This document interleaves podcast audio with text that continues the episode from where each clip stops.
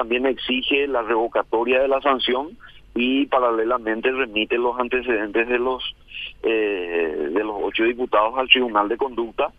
eh, que también tiene que ser conformado. Yo, de paso, ese, Tribunal de Conducta del partido también está acéfalo a la fecha. Eso se va a conformar y bueno, y, y, veremos cuál sería la, eh, la votación también de, de estos ocho diputados liberales, quienes en su mayoría se han comprometido en rever su posición después de, como te dije, después de un diálogo, después de una catarsis que también hicimos entre los diputados liberales y si Dios quiere vamos a pelear por tener la, la mayoría calificada para revocar esta sanción. Presión ciudadana y hasta diplomática que se dieron se dieron en, los últimos tiempos hizo de que muchos retrocedan en su eh, en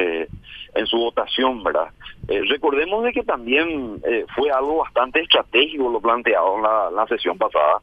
porque inclusive en el estadio de oradores el diputado Núñez había manifestado de que, bueno, estaban en desacuerdo por las opiniones vertidas por la diputada y que ya es algo reiterativo, que esté dañando permanentemente la honorabilidad de los parlamentarios. Inició una, una discusión como, o sea, que un, planteamiento como ese y como moción de orden planteó un debate libre al respecto, ¿verdad? O sea, ni siquiera se planteaba una sanción todavía.